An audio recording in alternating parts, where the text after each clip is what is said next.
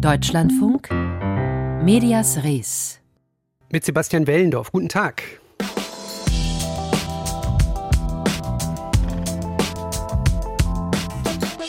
Wenn einem die Berichterstattung der Medien nicht passt, dann wird man eben selbst zum Medium. Da braucht man keine im Zweifel kritischen Journalisten.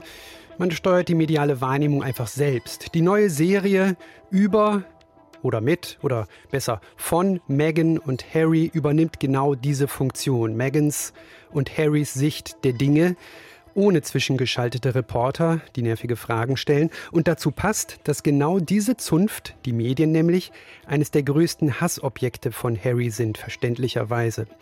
Und wie gehen die Medien nun um mit der zum Medium gewordenen Doku, die heute bei Netflix beginnt?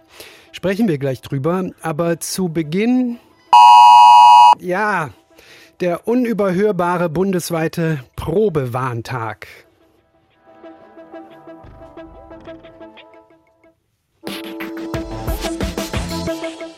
Also mein Handy hat auf jeden Fall mitgemacht. Ich hoffe, Ihres auch. Mit diesem gerade gehörten ziemlich lang anhaltenden äh, Ton, der wirklich länger anhielt, als wir gerade gehört haben. So klingt es, wenn sich das Bundesamt für Bevölkerungsschutz und Katastrophenhilfe meldet. Um kurz nach elf sollten Sie möglicherweise über den heutigen Warntag informiert worden sein, entweder per Warn-App, über eine SMS, auf digitalen Werbetafeln in der Stadt oder eben über Medien. Auf all diesen Wegen hat das Bundesamt für Bevölkerungsschutz und Katastrophenhilfe probiert, die Bevölkerung zu alarmieren. Stefan Fries aus der Deutschlandfunk Medienredaktion ist im Studio. Hat es denn geklappt? Nach einem ersten Überblick hat es im Großen und Ganzen geklappt. Das sagt das Bundesamt für Bevölkerungsschutz und Katastrophenhilfe selbst, sagen aber auch einzelne Medien, die ich stichprobenartig kontaktiert habe. Es gab ja eine Testwarnmeldung gegen 11 Uhr und eine Entwarnung gegen 11.45 Uhr. Die sind dann auf Handys ausgespielt worden, zum Beispiel über die Warn-Apps Nina und Katwarn und erstmals eben auch per Cell Broadcast. Das war der Ton, den wir gerade gehört haben. Also eine Art Push-SMS, für die man keine eigene App brauchte. Die sind angezeigt worden auf digitalen Werbetafeln. Die Firma Ströer betreibt davon fast 6500 in 280 Städten. Da soll das auch überall geklappt haben. Online haben Medien Eil- und Push-Meldungen ausgespielt. In Fernsehsendern waren so Laufbänder zu sehen. Und im Radio wurden die Warnmeldungen auch durchgegeben. Bei den NRW-Lokalradios zum Beispiel klang das so. Marc Weiß hier aus der Nachrichtenredaktion. Wir unterbrechen unser Programm für eine amtliche Gefahrendurchsage. Sie hören eine Probewarnung zum bundesweiten Warntag 2022. Es besteht keine Gefahr für die Bevölkerung und kein Handlungsbedarf. Und auch hier im Deutschlandfunk hat das geklappt, zusammen mit den beiden anderen Programmen Deutschlandfunk Kultur und Deutschlandfunk Novas. Und auch die Digitalradios DAB Plus wurden vom Deutschlandfunk alarmiert. Das heißt, für Geräte, die das schon können, die haben sich dann selbst eingeschaltet für diese Warnmeldung oder auf den Deutschlandfunk umgeschaltet. Als kritischer Journalist bin ich jetzt natürlich bei Ihrer Formulierung im Großen und Ganzen hängen geblieben. Das heißt, es hat nicht überall geklappt. Kann man so oder so sehen. Also über Cell Broadcast hat es nicht jeder bekommen. Das hatten Amt und Netzbetreiber aber schon vorher gesagt. Nur auf jedes zweite Handy sollen diese Meldungen gegangen sein, abhängig von Modell und Betriebssystem. Und dieser Ton alarmiert natürlich, kann aber auch dazu führen, dass man panisch versucht, diesen Ton wegzukriegen und dann die Warnmeldung nicht sieht. Das ja. haben mir Freunde erzählt. Der soll aber eben garantieren, dass möglichst viele alarmiert werden, auch diejenigen, die eben zum Beispiel keine Warn-App haben. Cell Broadcast braucht das nämlich nicht. Und das wird man sich jetzt auch nochmal anschauen. Regulär soll es im Februar eingeführt werden, wenn alles klappt. Aber es gibt ja noch weitere sogenannte Warnmittel außer eben klassischen Medien, nämlich Sirenen oder Lautsprecherwagen, die einige vielleicht auch gehört haben. Auch das muss noch ausgewertet werden. Wichtig ist aber vor allem der sogenannte sogenannte Warnmix. Das heißt, es muss nicht jeder jede Meldung auf allen Wegen bekommen. Wichtig ist, dass man mindestens einmal erreicht wird. Und das kann ja auch passieren, weil der Kollege oder Nachbar die Meldung bekommt und mit mir drüber spricht. Der erste bundesweite Warntag war im September 2020. Den hat das Bundesministerium danach aber als Fehlschlag bezeichnet. Warum? Ja, es gab damals keine Funkdisziplin in diesem modularen Warnsystem MOVAS, über das die Meldungen verschickt werden. Es gibt da ja nicht nur hunderte direkte Empfänger, sondern eben auch hunderte Absender. Der Bund, die Länder, die Katastrophenschutzbehörden der Kreise und kreisfreien Städte. Und von denen haben 2020 eben viele gleichzeitig Meldungen verschickt, obwohl sie das nicht sollten. Dann hat das System sich verschluckt und äh, diesmal hat eben nur das Bundesamt die Testwarnung verschickt. Deswegen hat es geklappt. Bedeutet das umgekehrt, dass mit dem heutigen Tag das Warnsystem gut aufgestellt ist? Nicht unbedingt, denn geprüft wurde heute ja vor allem die Technik, also dieses modulare Warnsystem und die Empfängerseite, also Medien, aber auch die Bevölkerung, die sensibilisiert wurde. Aber auf Absenderseite war es eben nur eine einzige Warnbehörde und zwar ausgerechnet diejenige, die insgesamt am wenigsten Warnmeldungen verschickt, weil dieses Bundesamt nämlich nur für den Spannungs- und Verteidigungsfall zuständig ist, also praktisch im Kriegsfall. Alltäglicher sind aber Wetterkatastrophen, Chemieunfälle, Brände oder wenn die Notrufnummern 110 und 112 ausfallen. Und für die sind eben diese Katastrophenschutzbehörden der Kreise und kreisfreien Städte zuständig. Also hunderte Behörden, die heute eben keine Testwarnung verschickt haben. Auf die kommt es im Zweifel aber an. Das haben wir zum Beispiel auch bei der Flut 2021 in Nordrhein-Westfalen und Rheinland-Pfalz gesehen, wie wichtig da der menschliche Faktor ist. Denn im Ahrtal zum Beispiel haben die Behörden keine einzige Warnung herausgegeben. In Wuppertal, wo es am Ende glimpflich verlaufen ist, haben die Behörden stundenlang gezögert, bis eine Meldung kam. In Trier wurde zwar gewarnt, aber eben nicht lokale Meldungen. Das heißt, der menschliche Faktor ist da sehr viel wichtiger, eben auch auf der Medienseite, weil da müssen die Meldungen nämlich auch geprüft werden, bevor sie dann rausgehen. Also wenn die Technik funktioniert, und das tut sie offenbar, ist am Ende der menschliche Faktor entscheidend. Die erste Bilanz des Warntages 2022 war das von Stefan Fries. Dankeschön.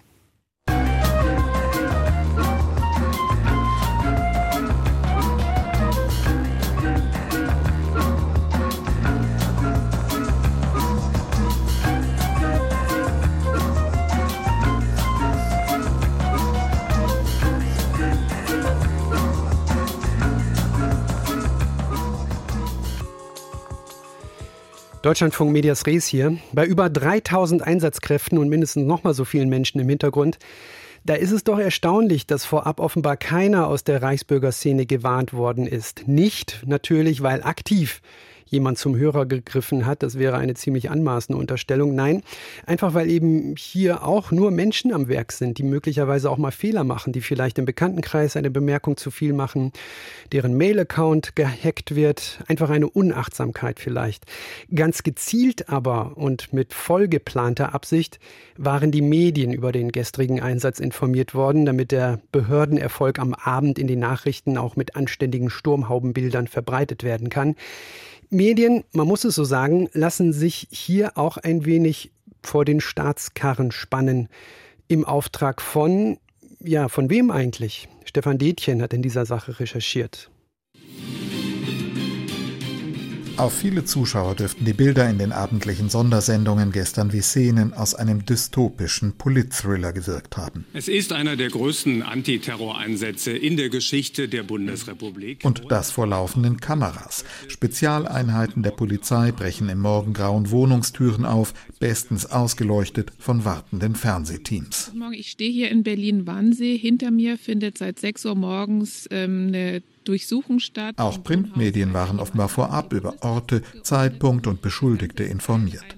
Was von Bundesinnenministerin Nancy Faeser und Spitzen der Sicherheitsorgane gestern Abend als großer Ermittlungserfolg gefeiert wird, löst bei Juristen auch Erstaunen und Kopfschütteln aus. Grundsätzlich ist es insbesondere ungewöhnlich, dass so früh wie in diesem Verfahren ersichtlich Medien informiert werden. Sagt der Hamburger Rechtsanwalt und Presserechtsexperte Till Dunkel. Ganz neu ist es indes nicht, dass Medien gezielt und vorab über spektakuläre Ermittlungsmaßnahmen informiert werden. Bekanntester Fall bisher, als Steuerfahnder 2008 das Privathaus des damaligen Postchefs Klaus Zumwinkel durchsuchen, stehen Übertragungswagen und Kamerateams sendebereit vor der Kölner Villa. Gegen Mittag dann einer der wichtigsten Männer des Landes wird von der Steuerverhandlung nach Bochum mitgenommen. Die bewusste Instrumentalisierung der Medien durch Ermittlungsbehörden löste damals scharfe Kritik an der zuständigen Staatsanwaltschaft und eine Debatte in der juristischen Fachwelt aus. Das heute, was mit den Reichsbürgern passiert ist, war dann sozusagen wenn man so will, zum Winkel 2.0. Sagt Marc A. Zöllner, Professor für Deutsches und Internationales Strafrecht an der Ludwig-Maximilians-Universität München. Man hatte eigentlich gedacht, dass solche Dinge für die Zukunft abgestellt sind. Aber da hat man sich offensichtlich getäuscht. Mit anderen Wissenschaftlern und Praktikern aus Staatsanwaltschaften und Polizeibehörden hat Zöllner vor drei Jahren einen Gesetzentwurf erarbeitet, der regeln sollte, wie und wann genau Strafverfolgungsbehörden Medien informieren dürfen. Es waren sich alle einig, dass man das braucht. Es stand auch zweimal auf der Tagesordnung der Justizministerkonferenz, soweit wir das äh, zugeflüstert bekommen haben, ist dann aber, weil andere Dinge dann dringlicher waren, jeweils wieder abgesetzt worden. Und bis heute haben wir eben keine Regelung. Die Vorabinformationen im Fall der Reichsbürgerrazzien seien schlimmer als der Fall Zumwinkel, meint Zöllner.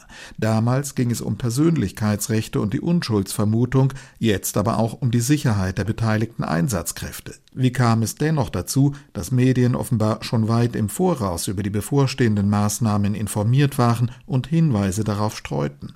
Es werde morgen wohl viele Exklusivmeldungen geben, twitterte am Vorabend der Razzien der Leiter des ARD-Magazins Kontraste, Georg Heil. Am Abend war der Tweet gelöscht, gegenüber dem Deutschlandfunk wollte sich der RBB-Journalist nicht zu den Vorabinformationen äußern. Das Bundesinnenministerium versichert auf Anfrage, das Haus habe keinerlei Hinweise an Journalisten weitergegeben, die Informationshoheit liege einzig beim Generalbundesanwalt. Der lässt am Abend lediglich mitteilen, es könne dazu so kurzfristig keine Stellungnahme erfolgen. Woher also kamen die Informationen? Wer könnte ein Interesse haben, die Nachrichten vom wehrhaften Rechtsstaat mit Live-Bildern zu illustrieren? Die, die am allerwenigsten etwas davon haben, sind die Strafgerichte. Denn das sind diejenigen, die am Ende gefragt sind, wenn es darum geht, entlang der strafprozessualen Regelung sich selbst eine Meinung über einen Fall zu bilden. Sagt Presserechtsanwalt Dunkel. Das Wissenschaftlerteam um den Münchner Strafrechtler Zöllner fand heraus, dass in früheren Fällen Informationen häufig aus den Geschäftsstellen der Staatsanwaltschaften an Medien durchgestochen wurden, zuweilen gegen Bezahlung. In rechten Social-Media-Kanälen ist die mediale Begleitung der Razzien seit gestern Stoff für Verschwörungstheorien. Von Inszenierung und PR-Stand ist die Rede, in der juristischen Fachwelt dürfte auch das den Ruf nach klaren Regeln für die Öffentlichkeitsarbeit der Strafverfolgungsbehörden erneuern. Stefan Detjen berichtete.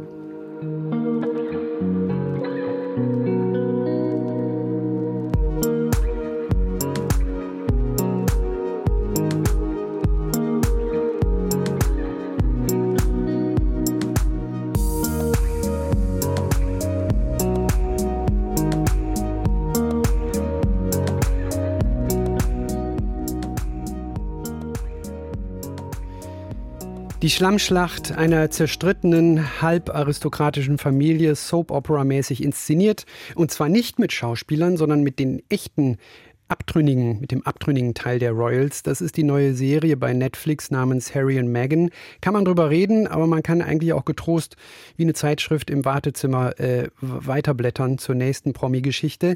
Wenn für diese öffentliche Wahrnehmung der Royals nicht ausschließlich die Medien zuständig wären und wenn dann auch noch ein Großteil dieser neuen Doku-Serie aus Kritik an den Medien besteht, dann ist es für ein Medienmagazin vielleicht doch ganz angebracht, dieses Thema ins Programm zu holen.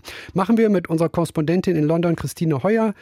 Frau Heuer, es ist meine Pflicht, die Ausbeutung und Bestechung in unseren Medien aufzudecken. Das sagt äh, Prince Harry zu Beginn der Doku. Was für Vorwürfe, was für Bestechungen sind da gemeint?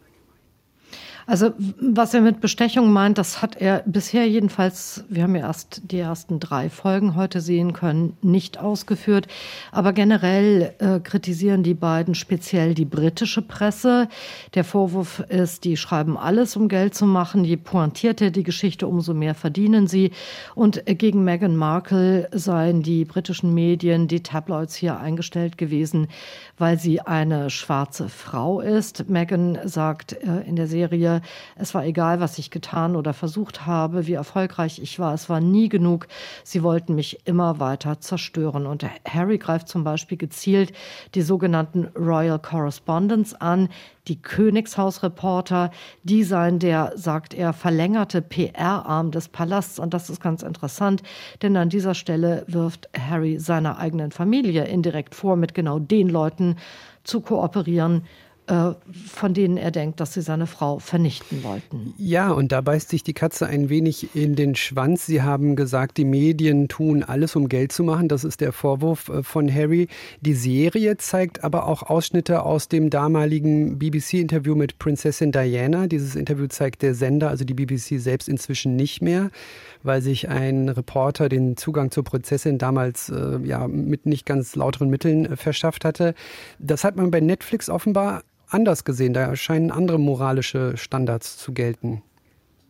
Ich fand das auch interessant, dass da ein Ausschnitt aus diesem berühmten Panorama-Interview gezeigt wurde. Äh, das ist ja hier inzwischen höchst, höchst umstritten aus den genannten Gründen. Und äh, Prinz William zum Beispiel hat öffentlich verlangt, dass es nie wieder gezeigt werden soll.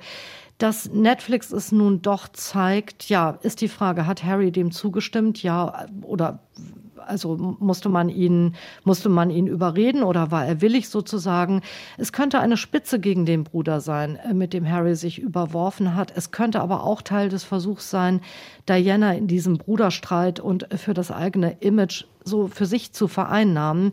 Es ist nämlich auch auffallend, wie direkt und wie häufig Harry die Parallele zwischen Diana und Meghan zieht. Er betont, wie ähnlich sich die beiden seien. Er habe Angst gehabt, dass sich Geschichte wiederholt.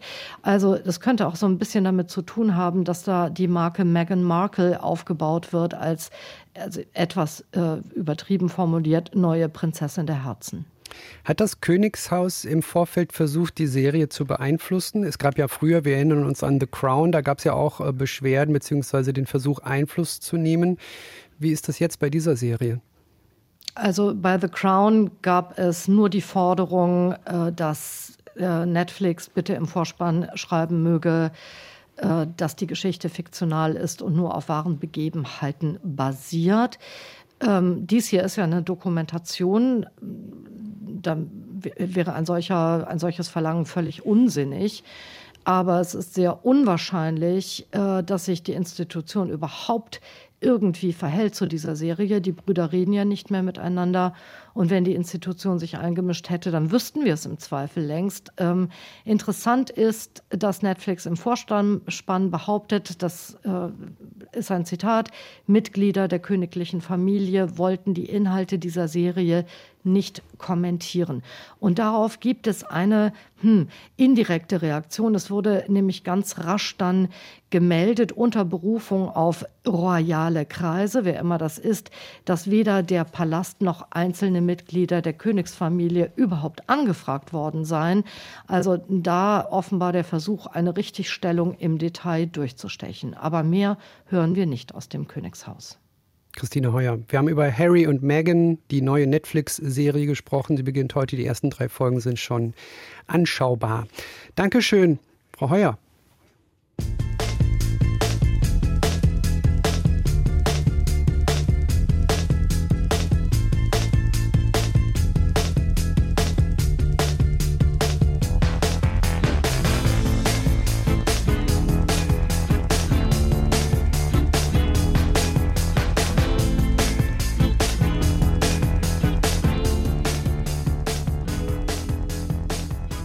Vielleicht kennen Sie auch einen der vielen Filme über Häftlinge, die 20 oder mehr Jahre im Gefängnis gesessen haben, dann freigelassen werden und mit dieser gänzlich anderen Welt dann nicht mehr klarkommen. Denn im Knast, da steht die Zeit bekanntlich still. Und was die Technisierung und die Digitalisierung betrifft, ist das tatsächlich ein Stück weit so.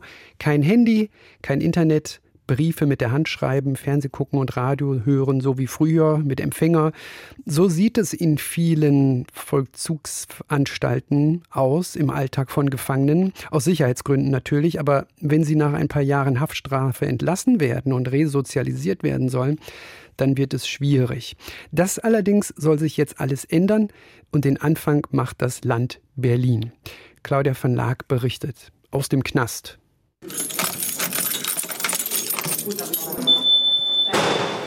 In der Frauenhaftanstalt Berlin-Lichtenberg gehörte der rosafarbene DIN A5-Zettel bislang zum Alltag. Wenn Gefangene Sport machen wollten oder Besuch empfangen, mussten sie diesen rosa Antrag handschriftlich ausfüllen.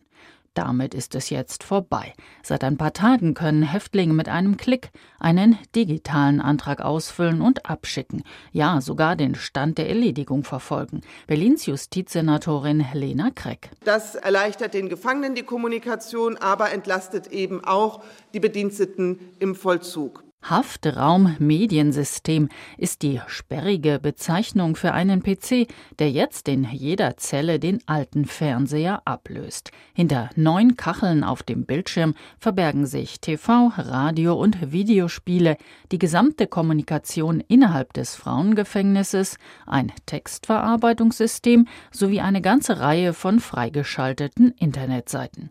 So können die Gefangenen zum Beispiel auf den gesamten Bestand der Berliner Landesbibliothek zugreifen, auf die Seiten der Arbeitsagentur oder die des Bürgeramtes, um Verwaltungsangelegenheiten zu organisieren. Das alles in mehreren Sprachen. Anstaltsleiterin Bärbel Bardarski. Das ist wahnsinnig wichtig und es verleiht ihnen eine Eigenständigkeit und wir können sie dabei unterstützen, indem sie auch schon in der Haft eigenständiger werden und nicht plötzlich aus der Haft herausfallen und vor allem Systemen draußen stehen, mit dem sie gar nicht mehr zurechtkommen und dem sie vorher möglicherweise noch gar nicht zurechtgekommen sind. Die Entwicklung dieses Mediensystems für Gefangene dauerte mehrere Jahre lang und wurde wissenschaftlich vom Fraunhofer Institut für offene Kommunikationssysteme begleitet.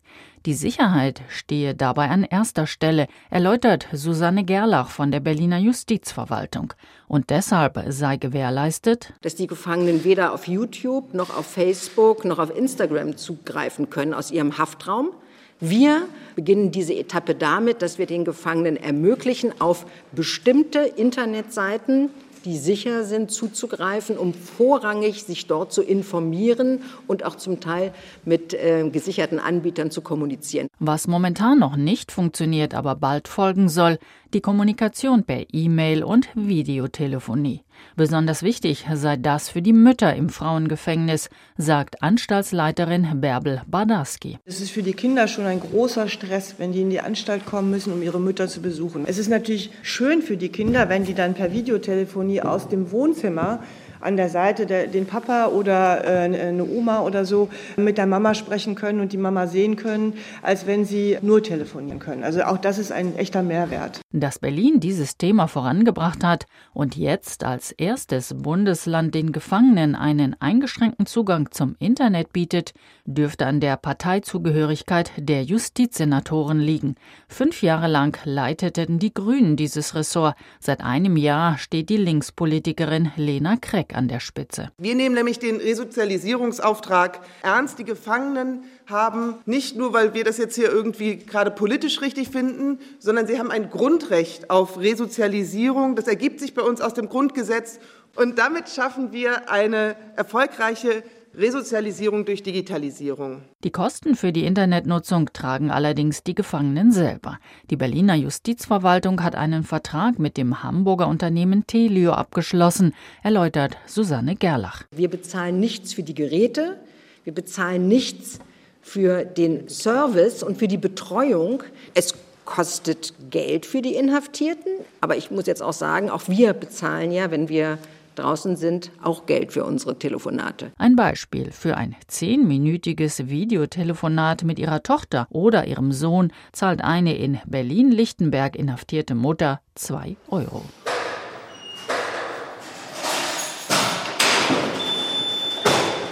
Mehr Digitalisierung in der JVA. Berlin macht den Anfang. Claudia van Laak berichtete. Medias Res. Die Schlagzeile von morgen. Hallo, mein Name ist Kai Gauselmann. Ich bin stellvertretender Chefredakteur der Mitteldeutschen Zeitung in Halle an der Saale in Sachsen-Anhalt. Und unsere Schlagzeile des Tages morgen wird lauten eine chlorreiche Idee. Ähm, da geht es um eine Designstudentin aus Halle, eine junge Frau, Sophia Reißenweber heißt sie. Und die kreative Studentin hat ein Toilettenpapier entwickelt, mit dem man Medikamente aus dem Abwasser filtern kann.